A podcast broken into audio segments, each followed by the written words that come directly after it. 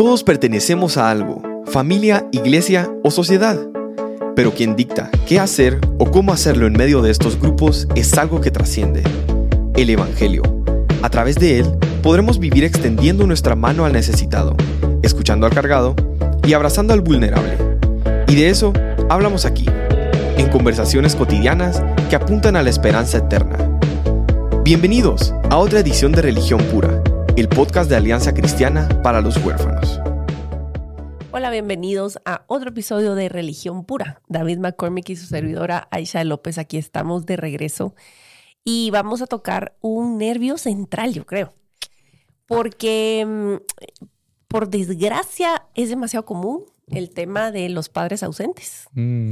Y específicamente nos llegó una pregunta acerca de cómo ¿cómo le haces para ver a Dios como padre? O sea, mm. realmente gente que tiene muchas dificultades para abrazar a un papá bueno, mm. un creador y un Dios y que no es simplemente un juez o, que ni siquiera tenés una categoría real para mm. poder relacionarte. Entonces, eh, vamos a hablar un poco de esto, David, desde tu perspectiva clínica y lo que vos como hombre de Dios has podido transitar, caminar y también abrazar a Dios como padre, ¿verdad? Porque yo creo que aunque tengas una figura estable como padre, es un proceso, ¿verdad? Dejarnos abrazar por el Padre, por Dios como Padre. Entonces, eh, zambullámonos. Entramos. Muy bien. Buscaré esa palabra. Eh, sí, es que esto también no es algo que, que trata de algunos pocos, ¿verdad? Es, algo que realmente es como una pandemia en nuestra cultura. Y la verdad que nuestra cultura específicamente, ¿sabes? Porque hay otras culturas que lo hacen mucho mejor, que culturalmente encaminan a los padres en un rol mucho más presente. Pero hay ciertas cosas que nosotros vemos que sí son patrones del hombre eh, en donde el patrón de este mundo influye mucho en que los padres sean ausentes, ¿verdad? Estén ausentes. Entonces, tenemos que entender varios factores, pienso yo. Eh, por ejemplo, pensando en Latinoamérica específicamente, ¿cuántas familias conoces tú en donde el papá está en los Estados Unidos? Mm. ¿Verdad? Y eso es, eh, o sea, es una realidad de muchas familias que el papá, hablé con uno de ellos la semana pasada, con un papá, y o sea, él en su mente eh, o sea, el contexto es la teoría que él maneja, es que me tocó venir a Estados Unidos para cuidar de mi familia. ¿verdad? Entonces ahí es donde vemos, uy, está utilizando algo que sí es bíblico, un, mandato de cuidar de, la familia, él como en su rol masculino, pero se separa de la misma familia para hacerlo. y, y, creo que ahí se pierde los beneficios realmente. Entonces, ¿cuáles son las implicaciones para estos niños? Para la esposa que crecen sin papá, presente que tú lo que sabes de tu papá es que hay un cheque que viene, o sea, una remesa. Em, y tal vez por video, videollamada, pero realmente no está presente. Em, entonces está esa parte en Latinoamérica muy fuerte. Yo, diría más como en este triángulo del norte, como Guatemala, Honduras, El Salvador. Y sabes que me hace regresar al, momento después de la conferencia que dimos en Nueva Orleans. Tuvimos chance de dar una conferencia mm. que fue una grata sorpresa en realidad la recepción de esa congregación en Nueva Orleans. Em, nosotros, eh, y, no era un contexto en el cual había una, una población de padres adoptivos o de acogimiento, y dijimos, ok, hagamos algo como familias conectadas, dijimos, ¿verdad? Em, dimos como las bases de trauma y eso, y creo que a nadie del equipo le tocó eh, platicar de uno a uno con alguna familia que no estuviera afectada por lo que estás diciendo, pero lo interesante es ver el otro lado del espejo, porque nosotros aquí vemos muchas mamás solas, digamos, y solas porque digo eh, entre comillas, porque él está, pero no está, como estás describiendo y niños que fueron dejados por su papá y luego los mandan a traer o lo que sea, pero todo eso lo que implica para una familia lo vemos de este lado pero verlo del otro lado y el sufrimiento que ocasiona a los papás que ya migraron y estás pensando todo el tiempo en la familia que dejaste, en los chiquitos que dejaste. y, realmente tampoco es un escenario fácil del otro lado, cuando hay una paternidad que quiere ser responsable. Mm, ¿verdad? Porque hay mil historias, pero me hace pensar en eso y me encantaría que vos expandieras en lo- el, el tema cultural. Mm. Pues, ¿Cómo es que hay otras culturas que lo hacen más fácil o más, em, no sé si la palabra es fácil, pero que rodean mejor a los hombres para hacer su rol como Mm. papás? Me encantaría aprender más de eso. Sabes, que estoy pensando, por ejemplo, en la cultura japonesa, en de que hay una, una- un aspecto muy importante en que hay diferentes generaciones presentes. Entonces, tal- o sea, si lo vemos así de esa forma, es muy común que los abuelos estén en el escenario de una forma muy presente. Y quiero o no, eso genera presión sobre los papás para estar, ¿verdad? Y complementa, complementa todo el, el estilo de crianza que se tiene en la casa, porque están otros adultos presentes. Incluso los niños pueden desarrollar apegos seguros con esos abuelos, pero eh, la presencia de los abuelos no está, como muchas veces se ve aquí en Latinoamérica, como, bueno, están los abuelos, entonces me voy. O ¿verdad? contradiciendo completamente a los papás, por ejemplo. Sí. Entonces es como una escala de honra que realmente crea mucha seguridad para el niño, ¿verdad? Entonces venga también su papá relacionarse con su mamá. Venga, su- de- y no como que para la Navidad, y, y, o sea, todos los días ven esa interacción. Eso genera mucha seguridad y también da unas perspectivas a los niños mucho más humanas de sus papás, porque lo ven en su rol de papá con ellos como autoridad, pero también como sujeto a un- una autoridad, digamos, ¿verdad? aunque ya es un poco diferente, eh, pero ven esa dinámica de una forma diferente, ¿verdad? Entonces, em, puedo pensar también, como si estoy pensando, por ejemplo, en África, en donde hay muchas veces diferentes tribus y todo, donde la mamá se encarga, como las leonas, ah, de salir a trabajar, ¿verdad? Y el papá está más presente en casa, ¿verdad? Que se invirtieron un poco los roles que lo que nosotros vemos como muy común acá. Entonces, vemos una paternidad muy presente porque la mamá depende del papá para hacer su trabajo, ¿verdad? Y el papá tiene un rol mucho más activo en el hogar Ujú. um, porque realmente la, la señora es, es- está ganando el dinero para la casa y todo. Entonces, vemos también, o sea, en, Guatemala, en, Guatemala, Latinoamérica, em, muchas veces se, se ah, baja el estándar, ¿verdad? Si están los abuelos, ah, bueno, me relajo. Porque la cultura es lo que nos dice, ¿verdad? Como que buscando un poco más nuestro propio confort, nuestra propia como que, o relajarse, ¿verdad? O sea, esta es una cultura muy relajada en, en general, ¿verdad? Em, en Estados Unidos es contrario, ¿verdad? Porque sería la, es- se ve mucho más em, que el mamá y papá trabajan. Y se hace como un tipo de outsourcing con, con la crianza de los niños, incluso que hay mucho más como involucramiento de la escuela, estudian más horas en el día, eh, están mucho más involucrados en todo, de- tipo de deportes eh, y actividades y clubs, y, y te- incluso con la iglesia, se depende mucho del Ministerio de Jóvenes, ¿verdad? Y vemos mucha de esa influencia llegando aquí también, ¿verdad? Como una corriente gringa en donde quieren parecer más como es- esa cultura. Pero bueno, esto no es como un estudio antropológico, pero sí es interesante ver cómo... Pero son factores que Sí. contribuyen al final al, al- a cómo se desenvuelve cada quien en su en la- el rol de la familia y en la sociedad. Yo me pongo a pensar vos también eh, países europeos en los cuales el papá tiene posparto, por ejemplo. Ujú. El papá por ley tiene su tiempo Sí. posparto para estar con la mamá y el recién nacido, Ujú. que es como una etapa bien vulnerable para toda la familia, ¿verdad? Para Claro. la mamá del bebé y el hecho de tener al papá involucrado es, es algo enorme.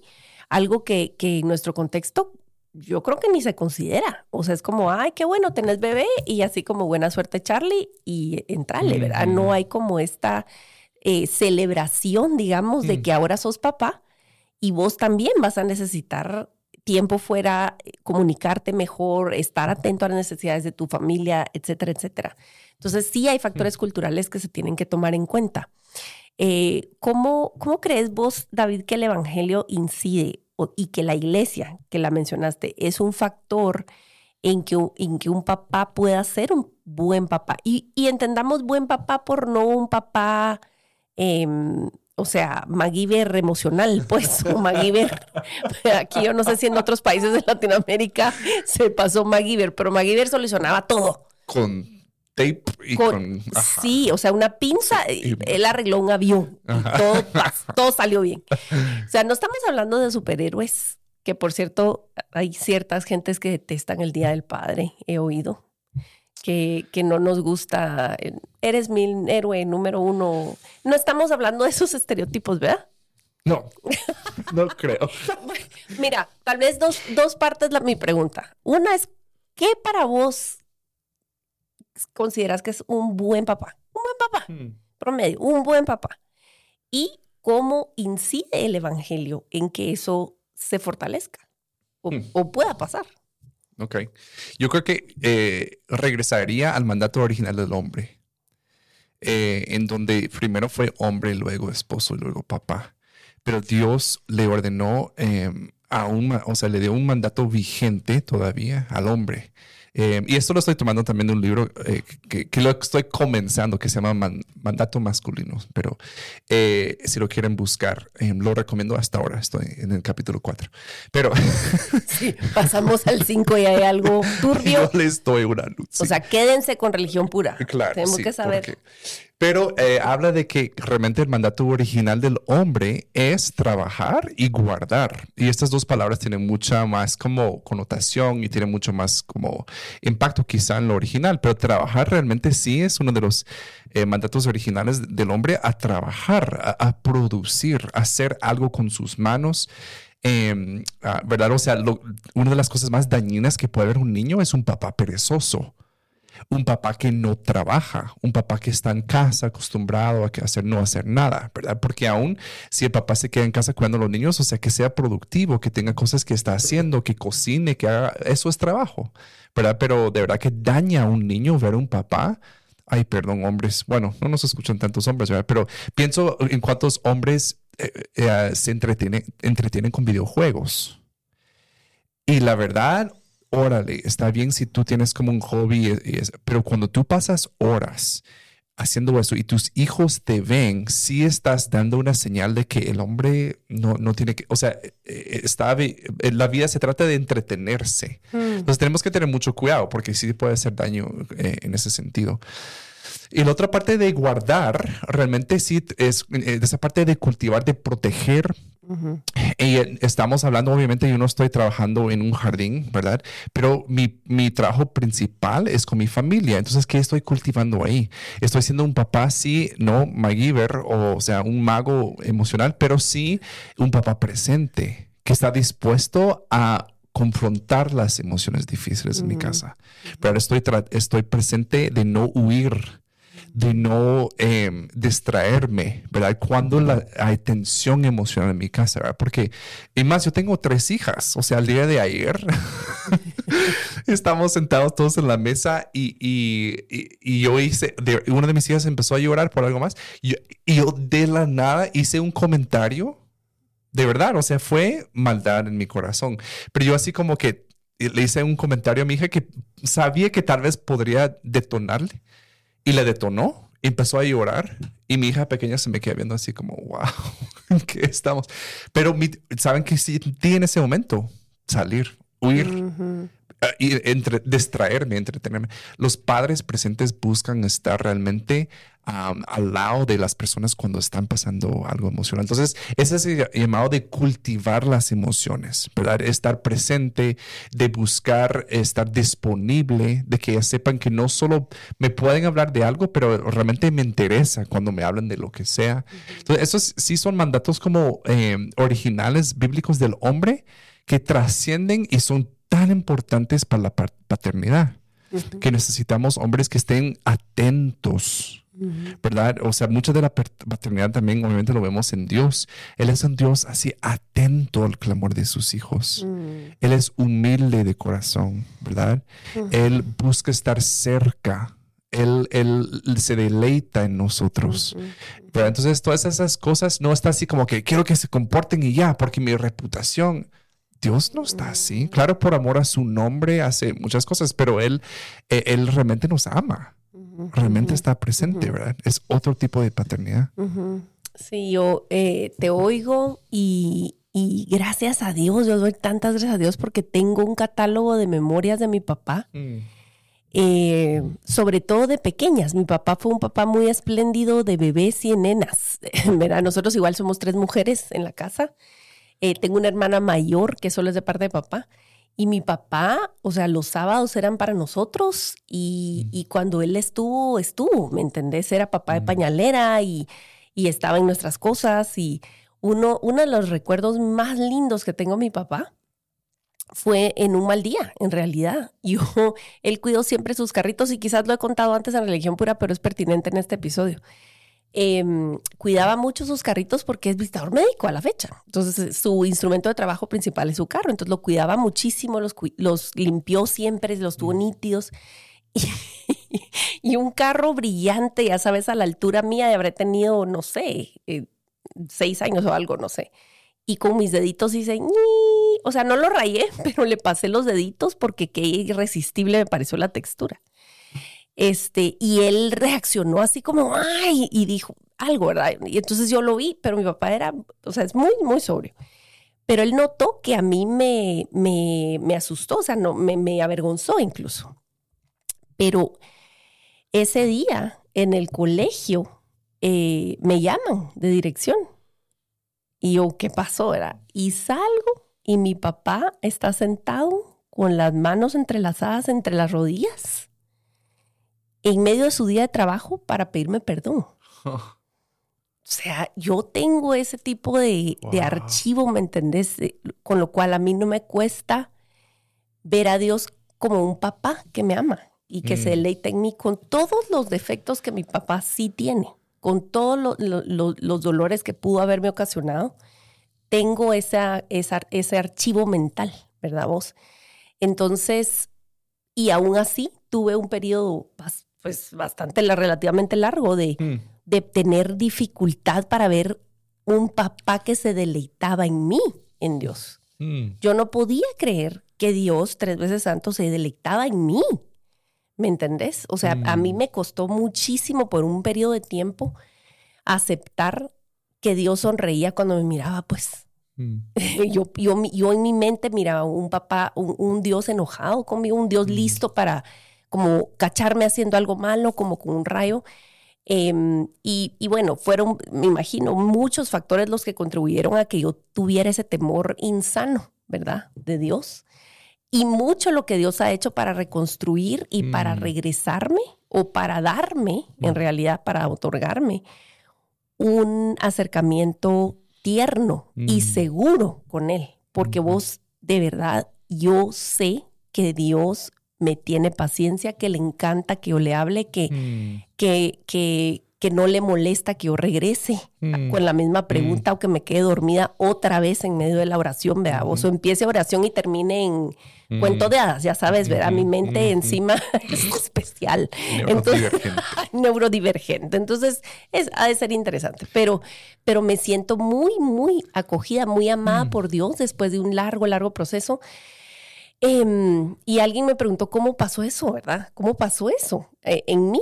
Eh, y entonces quizás decirles que, que mm, todo cambió cuando yo fui expuesta al Evangelio que me, me, me, explicó lo que pasó en la cruz del Calvario. O sea, porque por mucho tiempo yo repetía como perica cosas sin entender la sustitución que mm. Cristo efectuó en la cruz del Calvario. Cuando yo capté que Cristo vivió la vida que yo no podía vivir y que Él se encarnó y que tuvo sangre precisamente para pagar el precio por mi maldad, que es real, e, y que ahora Él resucitó, salió de la tumba y, y ascendió y fue coronado.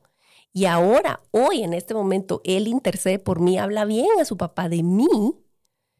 Y lo que tengo, lo tengo por ese desempeño. Yo fui, yo empecé a tener libertad de decir, wow, o sea, tú te deleitas en mí, no por mí.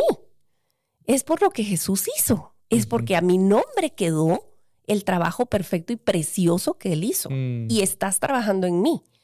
Pero es a través de ese entendimiento que todo empezó a desenvolverse para mí, a desenredarse mm. para mí, que la condenación se desvaneció y al lugar al cual yo vuelvo a regresar cuando regresa el sentimiento de, de alejamiento que te digo ha sido cada vez más escaso ¿verdad? El, mm. sentimiento ese de, ay, mejor no me acerco porque qué clavo, ¿verdad? O qué pena o qué, qué vergüenza mm. acercarme. E, eso no me acuerdo la última vez que, pasó, bendito sea Dios. Y, y, mm, aprender la santidad de Dios y lo digno que era de, de ese sacrificio para restaurar la santidad de su nombre, pero que fue hecho a mi nombre, me involucró de una manera personal que me ha libertado.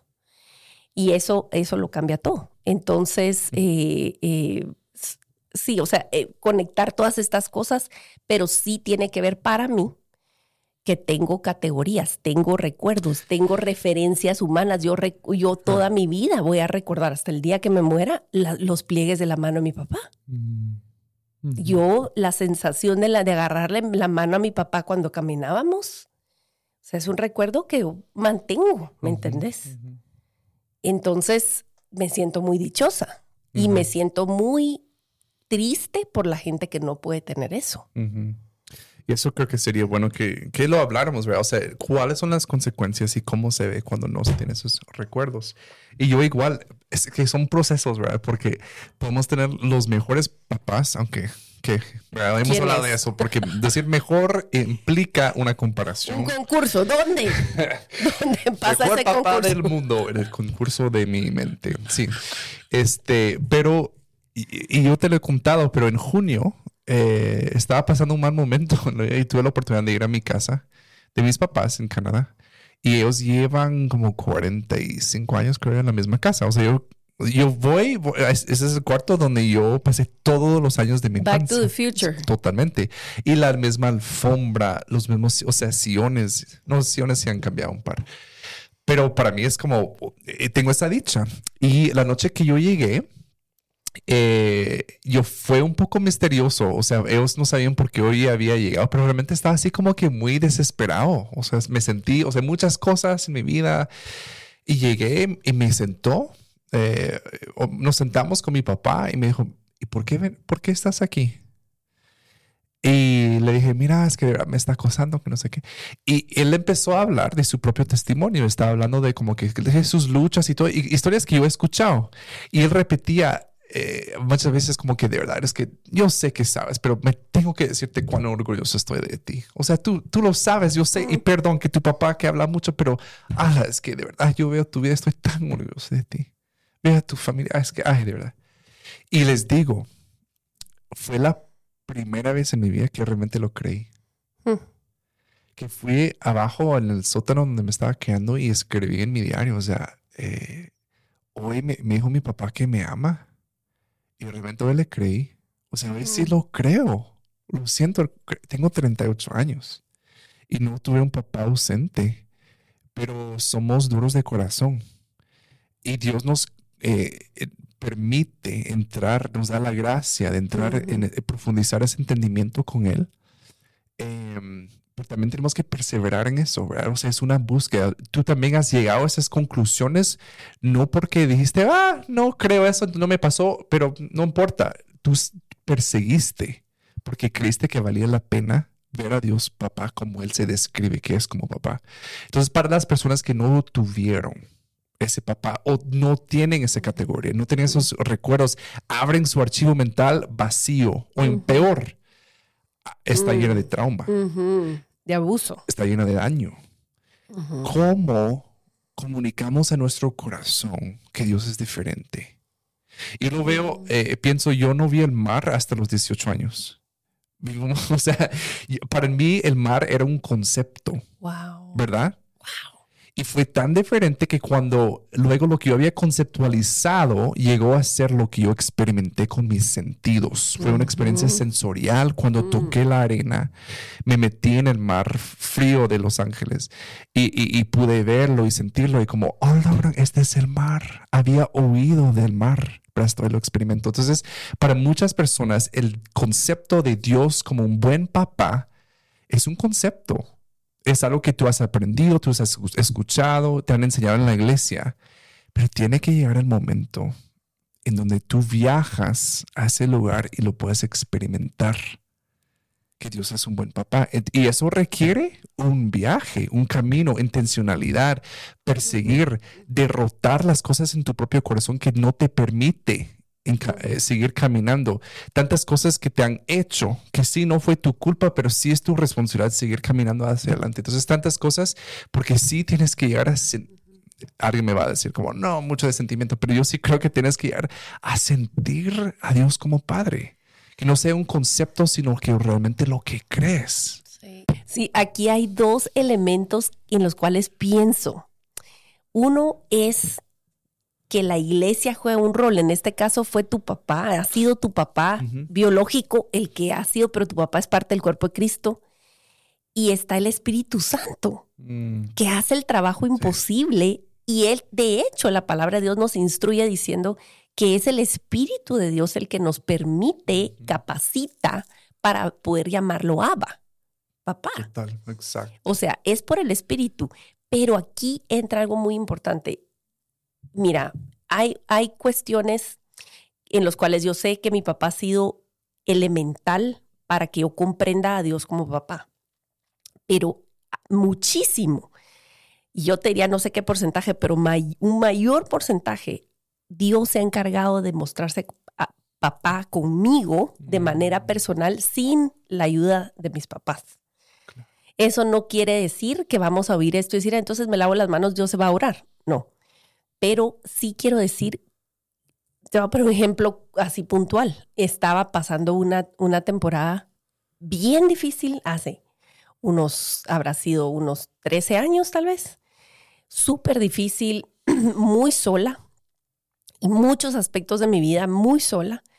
Em, criando todavía niños pequeños, ¿verdad vos? Y fíjate que pasó algo tan puntual. Y pasó, claramente fue Dios porque fue a través de dos personas que no se conocían y que no sabían nada de lo que me estaba pasando. Y una tras otra, o sea, como un mes de diferencia se repitió la historia de algo tan específico, que fue un regalo que me dieron tan específico. Y la primera vez yo dije, ay, qué lindo, qué generoso, pero, ¿verdad? Eh, no es directamente como para mí. ¿Verdad?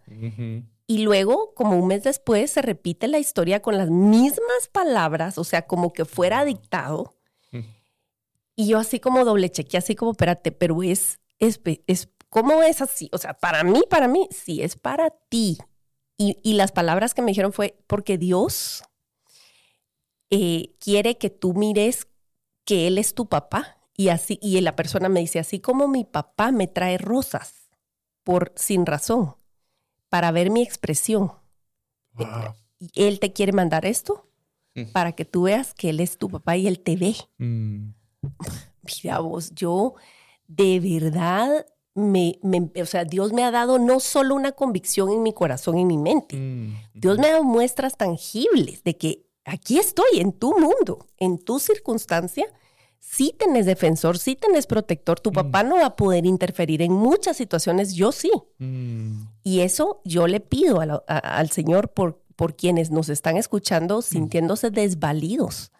La promesa en la palabra es que el Señor es padre de huérfanos y viudas en su morada santa. No es trabajador social, no es juez, no es abogado defensor, que también es, pero se describe a sí mismo como padre. Y cuando Dios eh, eh, en- nos instruye a, a- a- orar, ¿verdad? Cuando los discípulos torpes le dicen cómo oramos, ¿verdad? Vos, la palabra que Jesús escoge es revolucionaria, porque para nosotros es Padre nuestro", ya lo repetís. Dios mío, pero, pero en ese contexto, atreverte a decirle papá a Dios Ujú. era una herejía. O sea, el tipo se estaba exponiéndose a tremendamente Mm. y es como el Señor nos ha instruido a decirle. Es Ujú. una invitación tremenda que, que de verdad vamos a pasar el- la, la- la vida entera calculando las implicaciones del título Mm, para nosotros, ¿verdad? Y, y terminaría diciendo esto, si tú luchas con esto, la paternidad, y, hemos hablado mucho de nuestra, ah, o sea, la paternidad de Dios con nosotros, porque realmente de ahí comienza. Y podríamos hablar de los efectos de la falta de paternalidad en, en los niños, y etcétera, pero, pero si tú no tienes esa experiencia con tu papá, Dios, ¿verdad? yo tengo límites, vos, pero a, a mí sí me choca cuando... Perdón. Papito. Ay, no. La gente lo ve como, ay, papito, Diosito. Perdón, si tú eres esa señora, Dios te ama y te ve. Y a él no Pero- le molesta. No, a Dios mí no personalmente me choca, pero no soy, no estás orando a mí. ¿verdad? No soy, Eso, sé libre. no soy receptor de tus oraciones, pero este, pero eh, la verdad que para cambiar esto necesitas nuevas palabras, nuevas experiencias para formar nuevos pensamientos, eh, nuevos sentimientos, lo que forma una creencia. Entonces, en nuevas palabras, tú necesitas, sabiendo la condición a la que tú llegas a tu punto de vida hoy, necesitas llenar tu espacio mental de palabras de Dios referente a, su paternidad.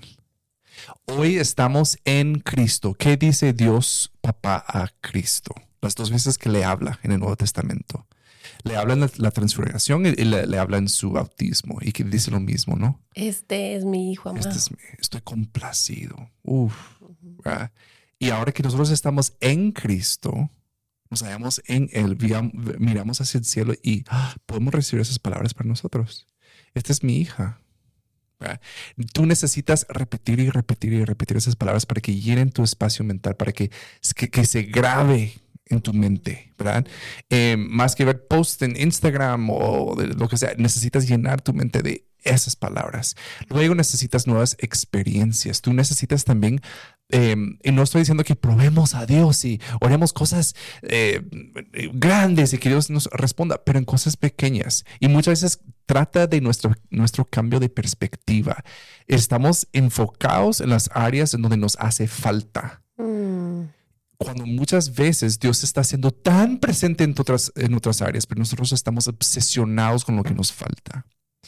Entonces también trata, es un ejercicio para nosotros, una experiencia, un ejercicio que volteamos nuestra mirada y veamos los espacios donde Dios ha sido tan fiel, tan perfecto, tan, tan presente. Y no es que en los demás áreas no está, no, está siendo así, pero no lo vemos porque estoy hablando de perspectivas fijemos nuestra mirada en donde Jesús está hoy en tu vida, donde tú lo puedes ver fácilmente.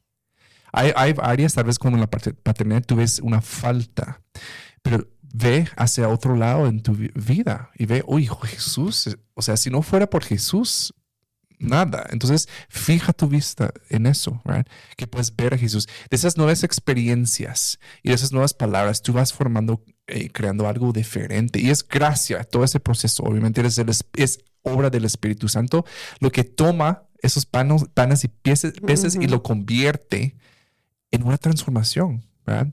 Porque creo que el corazón de Dios está de revelar su paternidad hacia nosotros. Si no se hubiera revelado, como vos decís, sí, soy como el, el trabajador social cósmico, ¿ah? que, que, estoy aquí como para, o el fiscalizador, que solo estoy como buscando pecados para poder cachar a la gente. No, él sí se revela como ese papá y creo que nosotros también tenemos que poner nuestra parte, ser persistentes en que esa sea una verdad en nuestras vidas. Y, y aquí, de verdad, solo para terminar, un llamadito a los hombres de Dios que quizás nos escuchan. Ustedes son muy necesarios mm. en la iglesia, son muy necesarios. Em, ¿Faltan papás? ¿Dónde están los hombres de la iglesia? Jálense un par más patojos de la iglesia, chicos. Abundan en las congregaciones adolescentes. ¿Dónde están las madres solas? Mm. Que necesitan apoyo, porque figuras paternas necesarias abundan. ¿Y dónde están los, buenos hombres que pueden proteger? Mm. Porque porque lobos, uff, esos abundan para abusarlas a ellas y a los niños. Entonces, el rol de ustedes a veces se truenan los dedos pensando, yo, ¿qué lugar tengo en la iglesia? O yo no puedo adoptar, yo no puedo. Vos a veces está frente a, la nariz de ustedes el ministerio y Dios va a usar a la iglesia a la par de su Espíritu Santo y su palabra, mm. todo junto para mm. suplir la necesidad y revelarse como Padre, ¿verdad? Y, la verdad es que yo mm, casi no hablo de las cosas que escribo, pero en gran parte por eso escribí para siempre, para poder suplir, mm. para poder, no es para gente que quiere adoptar, aunque la gente lo agarra así, es entérate de tu adopción en Cristo, porque acerca de eso es. Entonces, mm, nomás, ahí les dejo. Pero muchas gracias por estar con nosotros, amada audiencia. Eh, estamos contentos que pueden acompañarnos en estos espacios donde nosotros de verdad estamos siendo curiosos. Estamos eh, haciendo preguntas y haciendo nuestro mejor esfuerzo para eh, contestar. Y basado en lo que hemos estudiado, vivido, pero también lo que leemos diariamente en la palabra de Dios. Entonces, eh, si tienen alguna pregunta, algún comentario, no duden en, escribirnos. Ahí está nuestra amada Mirna que ve nuestras redes sociales. Spotify tiene comentarios. Spotify tiene comentarios. No tengo Spotify, pero Pero Spotify tiene comentarios. Si tú tienes Spotify, tienes la libertad de dejar comentarios. Pero muchas gracias por estar con nosotros. Comparten este episodio si, te, si fue una bendición para ti. Y nos vemos aquí en Religión Pura la próxima vez. La religión pura y sin mancha delante de nuestro Dios y Padre es esta. Visitar a los huérfanos y a las viudas en sus aflicciones y guardarse sin mancha del mundo. Gracias por acompañarnos en otro episodio de Religión Pura. Síguenos en nuestras redes como Alianza Cristiana para los Huérfanos.